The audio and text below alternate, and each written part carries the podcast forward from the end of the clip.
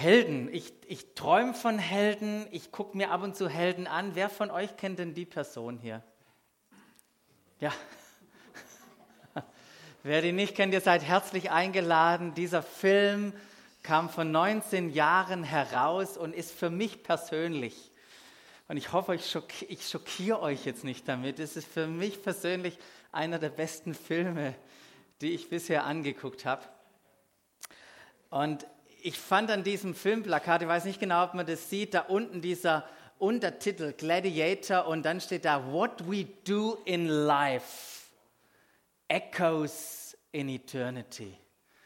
Das, was wir im Leben tun, das findet sich wieder, das hallt in die Ewigkeit hinein. Was für, was für ein Spruch, Mensch, der Gladiator. In Deutsch ist es nicht ganz so spektakulär, da stand dann im Leben ein Held und für immer eine Legende oder anderes Filmplakat hatte auch noch Zeit für Helden. Vor zweieinhalb Monaten habe ich einen neuen Schwager gekriegt. Und wir haben dann so über Filme und so weiter gesprochen und dann ist plötzlich, habe ich gemerkt, der kennt den Film nicht. Und was haben wir gemacht? Wir haben ihn angeguckt. Und wisst ihr, was ich gemerkt habe? Beim Angucken des Films ist mir wieder bewusst geworden, wie inspirierend Heldengeschichten sind steckt eine unglaubliche Kraft in der Heldengeschichte. Und meine Frage ist an dich heute Morgen, von welchen Heldengeschichten lässt du dich inspirieren?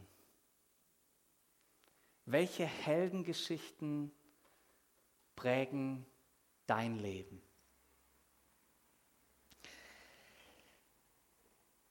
Und so wie der Andi das schon vorweggenommen hat, möchten wir an den nächsten drei Sonntagen uns mit Glaubenshelden beschäftigen.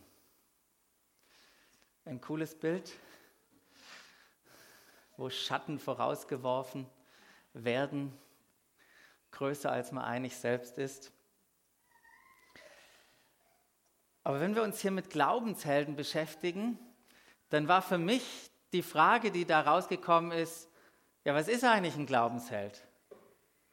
Was macht jemanden zu einem Glaubenshelden?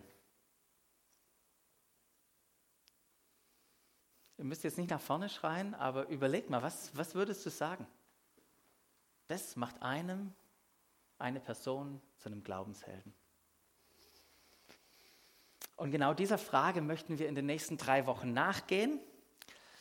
Und wir haben uns orientiert dabei an einer Sammlung, einer Liste von Glaubenshelden, die wir im Hebräerbrief finden. Da gibt es ganz viele. Wir haben drei rausgenommen und wollen uns mit Abraham, mit Isaak und mit Jakob beschäftigen. Und meine Erwartung für diese Zeit, wenn wir uns mit den drei auseinandersetzen, ist, dass Gott dich inspiriert und dass er Glaube in dir durch die Geschichten dieser Menschen weckt. Und ich kann euch sagen, beim Vorbereiten jetzt schon allein auf Abraham, um den geht es heute, ich bin sowas von inspiriert. In mir ist so viel Glaube geweckt worden, durch das, dass ich mich mit seiner Geschichte, Geschichte beschäftigt habe, durch das, was alles im Neuen Testament auch über ihn steht. Und ich hoffe nur ein wenig zumindest von dem heute Morgen rüberzubringen, was, was ich selber erlebt habe beim, beim Studieren. Abraham, das war ja interessanterweise auch der erste, zumindest von dem im Alten Testament gesagt wurde, dass er Glauben hatte. Abraham, interessanter Typ, so vor dreieinhalb bis viertausend Jahren hat er gelebt. Er stammt aus Mesopotamien, dem heutigen Irak, das Zweistromland. Und er hatte einen Vater mit dem Namen Terach. Und dieser Vater hatte drei Söhne. Einmal den Abraham, dann den Nahor und den Haran, seine drei Söhne. Und dann ist was Furchtbares passiert. Der letzte genannte Haran ist gestorben. Und als er gestorben war, da brachen sein Vater Terach und der Abraham und sein Neffe, der Sohn von Haran, nämlich, äh Haran, nämlich Lot, und die Frauen, die brachen auf, wisst ihr wohin? Nach Kanaan. Die sind aufgebrochen nach Kanaan, haben einen Weg genommen über eine Stadt. Und jetzt wird es interessant, die hieß zufällig so, wie der Sohn bzw. der Bruder, der gestorben war, nämlich Haran. Und dort ist Terach mit, seinem, mit seiner Sippe hängen geblieben. Er ist da sesshaft geworden. Er ist irgendwie nicht weitergegangen. Warum das so war, warum er dort geblieben ist, warum er nicht weitergegangen ist, ob Gott möglicherweise schon mit ihm seinen Plan erfüllen wollte, so der Gott Terachs, Abrahams und Isaaks? Können wir nur vermuten, wir wissen es nicht. Aber Terach blieb dort und starb auch später dort. Und genau in dieser Situation, in Haran sich befindend, sprach plötzlich Gott zu Abraham. Und was er gesagt hat, finden wir hier. Er fordert ihn auf und sagt, verlass deine Heimat, deine Verwandtschaft und die Familie deines Vaters und zieh in das Land, das ich dir zeigen werde. Und dann heißt es, ich will dich segnen und dich zum Stammvater eines mächtigen Volkes machen. Dein Name soll in aller Welt berühmt sein. An dir soll sichtbar werden, was es bedeutet, wenn ich jemand segne. Es geht noch weiter. Das ist unglaublich. Wow. Oder was für ein Ruf. Was für ein Ruf an den Abraham. Wie wäre es dir gegangen? So schön in Haran. Und plötzlich ruft Gott. Sagt, komm raus ich habe was mit dir vor. Verlass deine Komfortzone und geh ins Ungewisse. Der hat nicht mal gegoogelt, Street View, wie sieht es da aus? Was für Restaurants gibt es? Ist es Leben am Strand? Gibt es da Ackerplätze? Nee, Gott ruft ihn raus ins Ungewisse. Und wisst ihr was? Abraham brach auf.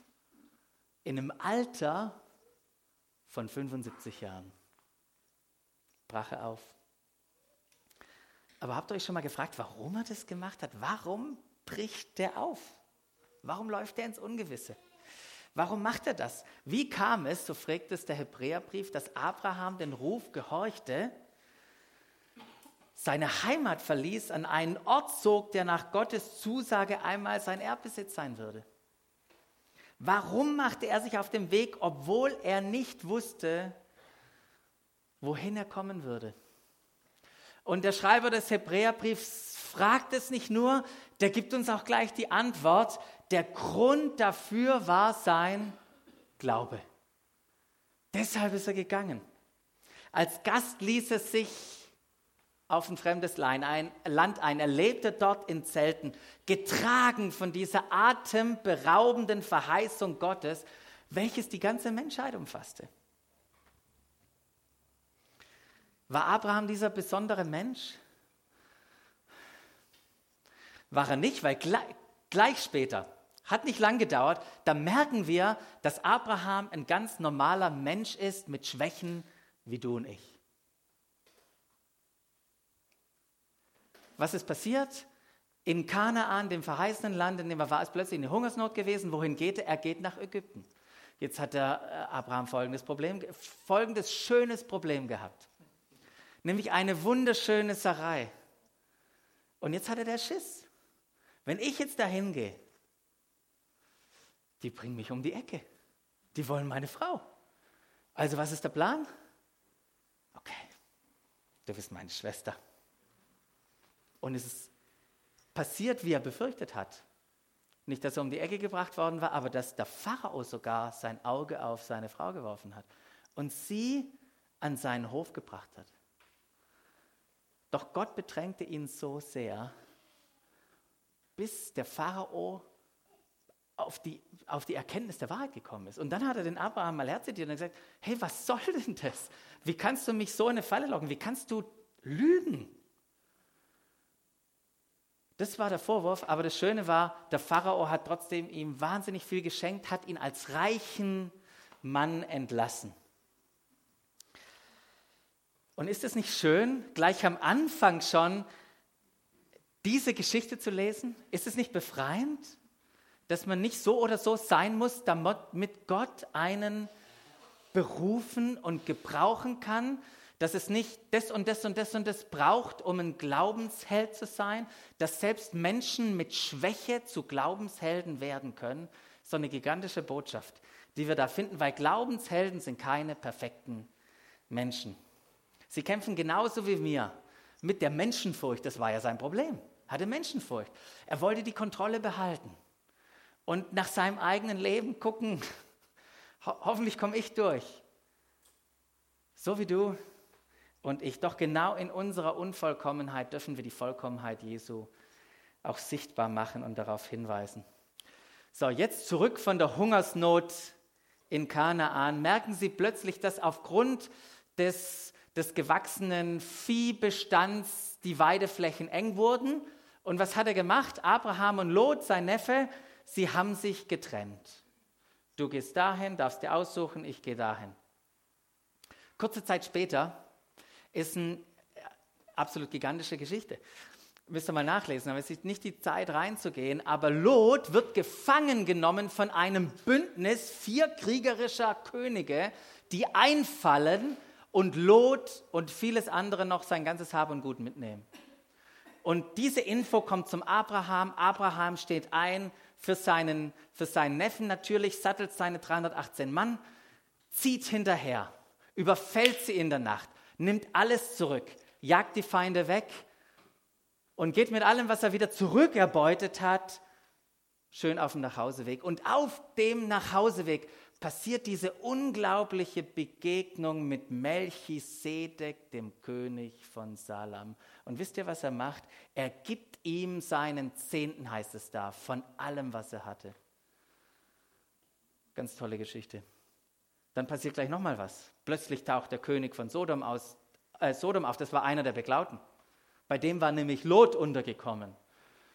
Und der hat die tolle Vorstellung, hey, vielen Dank, gib mir nur die Männer zurück, aber das ganze Hab und Gut kannst du behalten. Vielen Dank, Abraham. Und dann macht Abraham ein unglaubliches Statement. Und er sagt, er weist es zurück und sagt, ich weiß es zurück, ich will es gar nicht haben, damit der König von Sodom am Ende nicht sage, er habe Abraham reich gemacht. Weil Abraham wusste, wer ihn reich macht. Abraham wusste, wer sein Versorger ist. Er wusste, dass er Gott in allem vertrauen kann. Und mögen wir in unserem Leben da hineinwachsen, jeder von uns, diese Sicherheit und Überzeugung zu haben, wir können ihm mit allem vertrauen selbst als Schwaben mit unseren Finanzen. Selbst darin. Lange Zeit sprach Gott nicht, als er in Kanaan war. Doch dann wiederholte Gott an Abraham seine Verheißung. Und ich habe das euch nochmal aufgeschrieben, weil das so wunderschön ist und sagt, hab keine Angst. Abraham, das ist noch sein alter Name, da kommen wir gleich auf. Ich bin dein Schutz. Du sollst reich belohnt werden. Und jetzt macht Gott das ein Stück weit konkreter und sagt, du weißt ja, du wirst der Vater von einem mächtigen Volk sein. Und damit du das sein kannst, brauchst du einen Sohn. Der soll dein Erbe sein und den werde ich dir schenken. Und geh mal raus und schau die Sterne am Himmel an. Kannst du sie zählen, Abraham? Nee, kannst du nicht. Genauso wird man dein Volk nicht zählen können. Aber wirklich, Herr, wirklich, konnte Abraham das glauben? Konnte er das glauben? Wisst ihr, was er gemacht hat? Der hat tatsächlich geglaubt. Abraham glaubte. Er glaubte dem Herrn und das rechnete er ihn, ihm zur Gerechtigkeit. Auch im Alten Testament gilt schon, dass der Glaube uns gerecht macht. Können wir eine ganze Predigt machen. Aber nochmal kurz zur Situation, dass wir das verstehen. Als, das war die zweite Verheißung. Als die erste Verheißung kam, wie alt war Abraham nochmal? 75. Wie alt war seine Frau? 65. Wechseljahre hinter sich. Ja, in zehn Jahren ist nichts passiert. So. Prognose in die Zukunft? Hm, bisschen schwierig. Und jetzt kommt diese Verheißung nochmal mit 85, 75. Was macht man, wenn man eine Verheißung hat? Und man merkt, die tickt, die Uhr. Sarah hat selber nachgeholfen. Wisst ihr, was sie gemacht hat? Sie hat gesagt, Abraham, ich habe eine gute Idee. Damit du einen Erben bekommst, nimm doch meine Magd. Und Abraham hat sich darauf eingelassen. Hat sich darauf eingelassen, Hagar wurde schwanger, gebar ihm Ismael, dem Stammvater der Araber, können wir nachher nachlesen auch. Aber war das Gottes Weg? War das der Plan Gottes? Was war das, was er im Sinn hatte? Und auch hier würden wir diese Geschichte von diesem Helden angucken. Hat er nicht nur Schwächen? Er meinte auch, er muss irgendwie ein bisschen nachhelfen. Und wie oft sind wir versucht, wenn wir eine Verheißung haben, wenn wir ungeduldig sind, wenn wir irritiert sind, auch warum die Sachen nicht passiert, wie versprochen und verheißen, dass wir dann anfangen, selber tätig zu werden, ein bisschen was anzuschieben, nachzuhelfen, anstatt zu vertrauen. Und Gott schwieg wieder. Er schwieg wieder, ziemlich lang, 14 Jahre lang schwieg er. Und dann wiederholte Gott zum dritten Mal seine Verheißung. Und ihr müsst es mal nachlesen, es ist wunderschön, wie das beschrieben wird. Er sagt nicht nur die Verheißung, sondern er bekräftigt die Verheißung mit dem Bund. Er gibt den beiden neue Namen. Abraham wird zu Abraham, Sarai wird zu Sarah. Dann sagt er ihnen, hey, es geht mit euch. Nicht mit dir, Abraham, und einer Magd, es geht mit euch beiden. Und wenn der Sohn kommt, den ich verheißen habe, Isaak soll sein Name sein. Und by the way, wenn ihr euch fragt, wann das passieren wird, so ungefähr in einem Jahr von jetzt wird es geschehen. Und wer jetzt mitgerechnet hat mit dem Alter und den Verheißungen, Abraham war 89 Jahre alt. Sarah, äh, Sarah war 89 Jahre alt. Abraham 99 Jahre alt. Nicht schlecht, oder? Und es war interessant für Sarah. Ich meine, die war ziemlich amüsiert. Okay, es geht zwar nichts mehr, aber jetzt legen wir noch mal los. es funktioniert nichts mehr. Aber dann macht Gott die Aussage und sagt: Doch sollte dem Herrn etwas unmöglich sein, selbst in dieser Situation, wenn alles hoffnungslos scheint, sollte ihm etwas unmöglich sein. Und in diesem spannenden Jahr, das war ein spannendes Jahr, nicht nur, weil man gewartet hat, was passiert hier jetzt, sondern weil plötzlich kamen drei Männer vorbei, könnt ihr alles nachlesen, und äh, Abraham wird konfrontiert mit dem Plan Gottes, Sodom und Gomorra zu richten.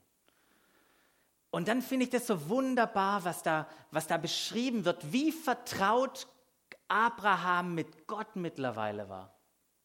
Der kannte ihn. Er hat gesagt, N -n. ich kenne zwar deinen Plan, Gott, aber weißt du was? So bist du gar nicht. Du würdest niemals Ungerechte und Gerechte. Und dann sage ich, okay, wenn ich 50 finde. Abraham, come on, 50. Vielleicht sind es nur 45, was dann? Und er handelt ihn runter auf 10. Das Traurige war, dass sie nicht mal 10 Gerechte gefunden hat. Aber was ich so erstaunlich finde an dieser Geschichte ist dieses, diese Vertrautheit, dass, dass Abraham wusste, wer Gott ist dass er gut ist, dass er barmherzig ist, dass er gnädig ist, dass er freundlich ist, dass er nie und nimmer lügen wird. Und möge jeder von uns in diese Erkenntnis über Gott reinwachsen, dass wir wirklich wissen, wer ist er. Und dann, wir sind ja noch in dem Jahr, passierte dieses scheinbar Unmögliche, dieses eigentlich Hoffnungslose. Und was lesen wir? Der Herr dachte an Sarah und tat an ihr, was er angekündigt hatte. Sie wurde schwanger und gebar Abraham noch in seinem Alter einen Sohn. Er war genau zu der Zeit, die Gott, es war genau zu der Zeit, die Gott angegeben hatte. Abraham nannte den Sohn, den Sarah ihm geboren hatte, Isaak. Was für ein Wunder. Was für eine unbeschreibliche Geschichte. Doch wie kam es, dass Abraham noch in einem Alter, in dem man eigentlich nicht mehr Vater werden kann, die Kraft erhielt mit seiner Frau Sarah, die selbst unfruchtbar war, ein Kind zu zeugen? Wie kam es, dass das passiert ist? Was denkst du? Ist ganz einfach. Ach, dafür war sein Glaube der Grund. Das ist das, was uns der Hebräerbrief schreibt. Sein Glaube war der Grund dafür. Abraham war überzeugt, hört mal zu, was hier steht.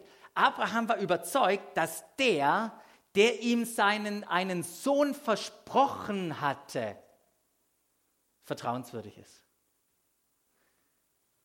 Der, der ihm den Sohn versprochen hatte, der ist vertrauenswürdig. Das war seine tiefste Überzeugung. Und nach 100 Jahren oder im Alter von 100 hielt er diese Verheißung in seinen Armen. Gigantisch. Viele Jahre vergingen. Wie viele genau es waren, wissen wir nicht. Fünf, zehn, vierzehn. Jüdische Ausleger vermuten sogar 25 oder 37. Warum vermuten sie das? Weil der Tod von Sarah das nächste ist, was auf die Geschichte folgt, in die ich euch jetzt noch zum Abschluss mit reinnehme. Wie alt wird er wohl gewesen sein? Weiß nicht, ob das jetzt richtig eine Rolle spielt, schon eine Rolle, kann man unterschiedlich argumentieren, aber die Geschichte, in die ich euch noch mit reinnehmen wollte, beginnt nämlich folgendermaßen, indem Gott Abraham auffordert und sagt, nimm deinen Sohn jetzt, deinen einzigen, der dir ans Herz gewachsen ist, den Isaac. Geh mit ihm ins Land Moria auf den Berg, den ich dir nennen werde, und opfere ihn dort als Brandopfer. Ich weiß, dass bei dem anderen, einen oder anderen jetzt irgendwelche Bilder kommen von, was ist das für ein, für ein Gott und ist der wirklich gut und wie kann der das machen und so weiter. Das ist da ist viel Ballast mit, wenn wir jetzt das denken. Und wir haben diese Bilder von diesem Mann, der das Messer zückt, etc. Ähm, aber warum, warum Gott ihn herausfordert, wartet mal ab, was hier uns die Geschichte auch noch entfaltet.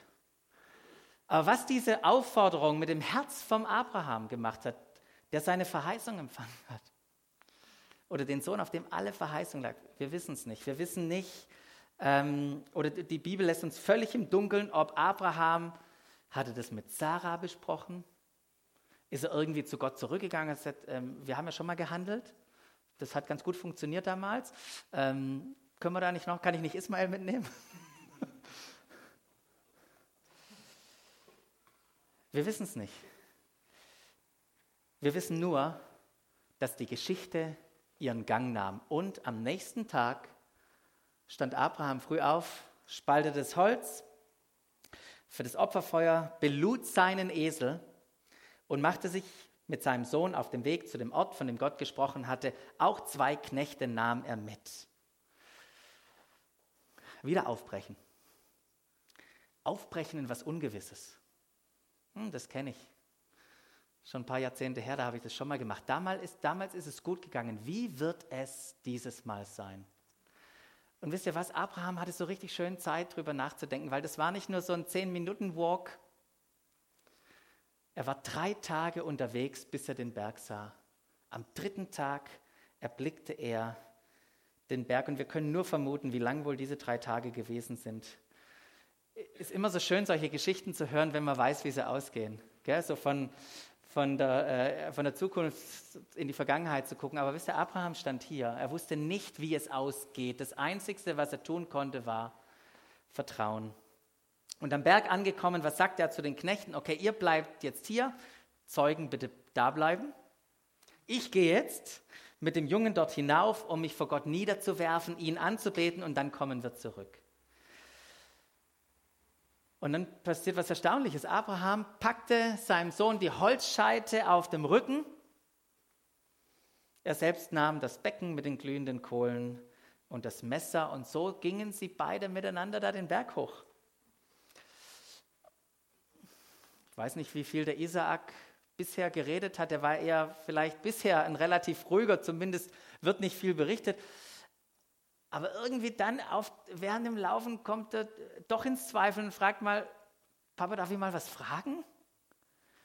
Wir haben das Holz, wir haben das Feuer, wir machen uns da auf, auf den Berg, wir wollen da opfern. Ähm, haben wir das Lamm vergessen? Und dann macht, macht Abraham nur diese eine Aussage und sagt, und sagt, das muss ich selber lesen, Gott wird schon für ein Opferlamm sorgen. Nee, das hast du gar nicht. Gott wird schon für ein Opferlamm sorgen. Okay. Und da könnten wir jetzt viel reininterpretieren. Hat er ihn angelogen? Wollte er ihn beruhigen? Wie, wie auch immer. Gott wird schon für sein Opfer sorgen. Und so gingen sie beide weiter. Auf dem Berg baute Abraham dann einen Altar und schichtete die Holzscheide auf, heißt es da. Und dann passiert das Unglaubliche, was hier, was hier beschrieben wird mit so einem kurzen Satz. Er fesselte Isaak und legte ihn auf dem Altar oben auf dem Holzstoß. Und wir denken, wow, was, was für eine krasse Geschichte. Was für eine krasse Geschichte. Und ich vermute, das ist meine Vermutung, dass dass Isaak in einem gewissen Alter war, wo er freiwillig einwilligte. Freiwillig einwilligte. Nur eine Vermutung. Ansonsten wäre es, wisst ihr, das war ein junger, ein junger Mann und sein alter Papa. Es wär, hätte nicht so funktioniert, wenn da nicht eine gewisse Freiwilligkeit dabei gewesen wäre. Aber der Sohn Ihr müsst euch das vorstellen. Abraham hier, der Altar, die Holzscheide und der Sohn, auf dem alle Verheißungen lagen, lag vor ihm. Und er war da, aufgefordert mit dem Auftrag von Gott.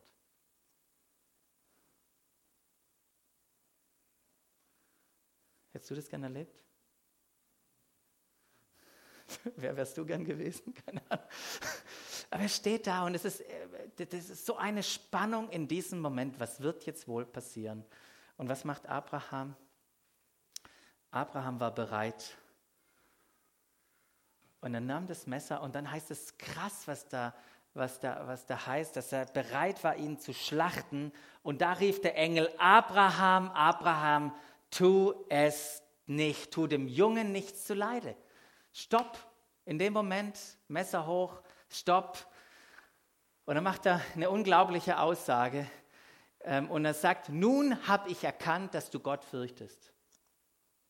Nun habe ich erkannt, an dem, was du bereit warst zu tun, habe ich erkannt, dass du Gott fürchtest. Andere Übersetzungsmöglichkeit, dass du ein ehrfurchtsvolles Vertrauen in ihn, deinen Gott hast. Du warst bereit, sogar deinen einzigen Sohn zu opfern. Warum in alles in der Welt war Abraham bereit, seinen einzigen Sohn, der ihm ans Herz gewachsen war, zu opfern. Warum war der bereit? Hebräerbrief. Gott hatte, hatte Gott nicht zu ihm gesagt, durch Isaak gebe ich dir eine Nachkommenschaft, die ich dir versprochen habe. Wie kam es dann, dass Abraham trotzdem bereit war, ihm seinen einzigen Sohn zu opfern? Und wieder sagt der Hebräerbrief, der Grund dafür war sein Glaube, sein ehrfurchtsvolles Vertrauen in Gott. Und wie weit ging dieser Glaube? Wie weit ging dieser, dieses ehrfurchtsvolle Vertrauen in Gott? Wie weit? Geht's weiter. Abraham war überzeugt, dass Gott sogar die Macht hat, Tote aufzuerwecken. Und bildlich gesprochen hat er seinen Sohn ja auch vom Tod zurückbekommen. Was für eine Überzeugung. Was für eine Überzeugung. Ich glaube sogar, dass Gott, Tod, dass Gott Tote auferwecken kann. Und weil er das wusste, weil er wusste, wer Gott ist und dass er vertrauenswürdig ist, konnte er sich darauf einlassen. Und was hier so, wie er den Sohn zurückbekommt, ich meine, sein Sohn kam ja schon vom Tod.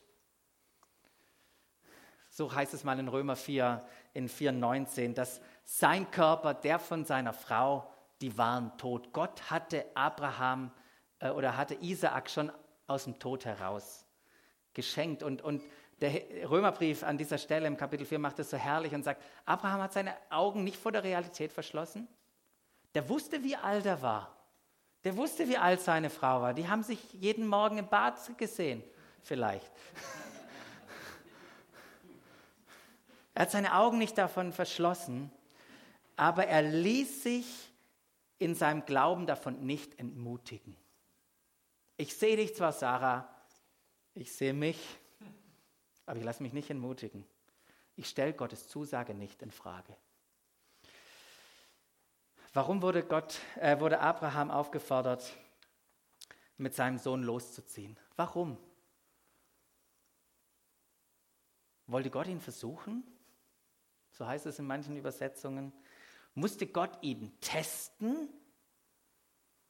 Sollte Gott, äh, Abraham eine Prüfung bestehen?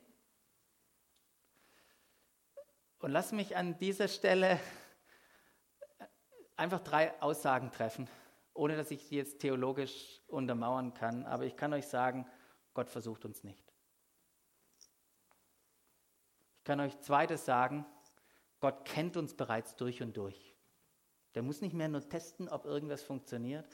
Und drittens, wir müssen uns auch nicht für irgendetwas qualifizieren und eine Prüfung bestehen, um hoffentlich in dieses Leben reinzukommen. Sein Ziel war was anderes. Sein Ziel war etwas in Abraham selber zu offenbaren. Weil Gott hat über die Zeit einen Mann heranreifen lassen. Hört mal zu, Gott hat über die Zeit einen Mann heranreifen lassen, der, in den er solch eine Kapazität von Glauben hineinlegen und wecken konnte, dass er von nun an jemand hatte, der der Stammvater von einer ganzen Nation, von seinem Volk werden konnte. Nun konnte er beginnen. Und das, was Abraham erlebt hat, ist, dass Gott weit mehr tun kann,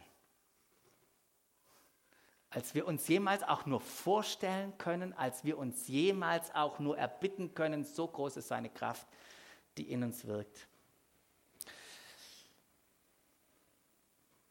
Warum diese Geschichte von Abraham? Warum erzählen wir die heute? weil wir tiefst davon überzeugt sind, dass die Geschichte von Abraham eine Einladung an dich und mich ist. Unser ganzes Vertrauen auf ihn zu setzen.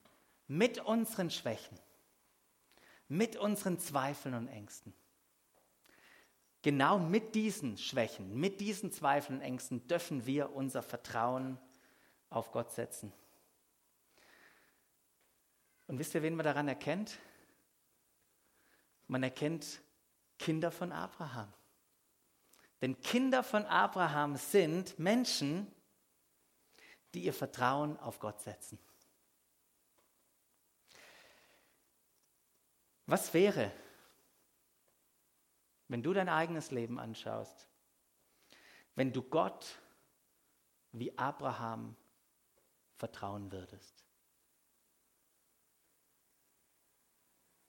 Was wäre?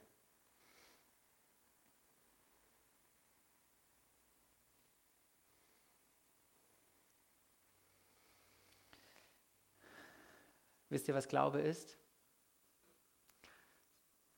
Glaube ist das Vertrauen, dass Gott so ist, wie, es von es, wie er es von sich sagt und dass er so handeln wird, wie er es versprochen hat zu tun. Das ist Glaube. Und in welchen Situationen möchtest du dich darauf stellen und sagen, Herr, ich stehe in der Situation, ich bin herausgefordert hier. Das und das kommt mir jetzt gerade in den Kopf. Und ich möchte da vertrauen, dass du genau so bist, wie du es von dir sagst. Und dass du dich daran hältst, an all das, was du versprochen hast zu tun.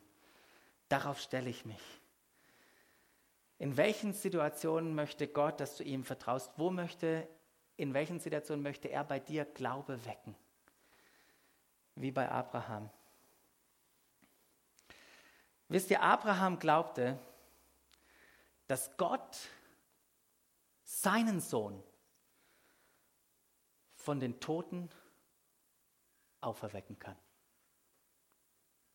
Das war sein Glaube, als er dort am Berg war.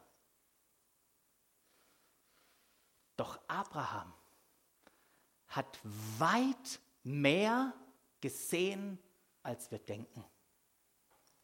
In einem Streitgespräch, das Jesus mit den Pharisäern hat, erwähnt Jesus, was Abraham gesehen hat. Und da heißt es, Abraham, euer Vater, sah dem Tag meines Kommens, damals, sah er dem Tag meines Kommens mit Jubeln entgegen. Und er hat ihn vorausgesehen. In manchen Übersetzungen heißt es, er hat ihn sogar dort, ich würde sagen, prophetisch erlebt, damals am Berg, und hat sich darüber gefreut. Als Abraham, versteht ihr, was da steht? Als Abraham da mit dem Messer stand auf dem Berg, da hat er mit Jubeln dem Tag entgegengesehen, wo Jesus kommen wird. Er hat es gesehen. Denn 1500 bis 2000 Jahre nach diesem Tag, nach, diesen, nach dieser Situation von Abraham ist Folgendes passiert. Wisst ihr, was passiert ist? Wieder war jemand bereit, seinen einzigen, ihm ans Herz gewachsenen Sohn mit ihm loszugehen war wieder einer bereit. Mit einem Sohn, auf dem alle Verheißungen lagen. Wieder kam er auf dem Esel. Wieder ging es nach Moria auf einen Berg. Wieder trug er sein Holz. Wieder hatte er Angst. Wieder willigte er ein und war gehorsam. Nicht dein, nicht mein Wille, sondern dein Wille geschehe. Wieder hat er sich verlassen gefühlt. Wieder wurde er geschlachtet. Diesmal richtig. Und doch wieder empfing sein Vater seinen Sohn zurück. 1500 Jahre später. Wisst ihr, wo wir jetzt leben dürfen? Wir dürfen leben aus der Perspektive und durch die Perspektive der Auferstehung. Weil das passiert ist. Wisst ihr, Abraham war überzeugt davon, dass Gott seinen, Tod, seinen Sohn von den Toten auferwecken könnte. Der war überzeugt. Wisst ihr, welchen Vorteil wir haben? Wir wissen es. Wir wissen es, dass er es kann. Wir müssen nur nicht überzeugt sein oder hoffen oder wie auch immer. Wir wissen, dass Gott es kann. Und jeder, der das persönlich annimmt, von dem, was ich gerade gesprochen habe, dass wieder einer kam mit seinem Sohn, dass er geopfert wurde, dass er von den Toten auferstand. Jeder, der das annimmt, sein Vertrauen auf den Sohn setzt, der wird zu einem Sohn und einer Tochter Gottes, der wird ein Kind Abrahams.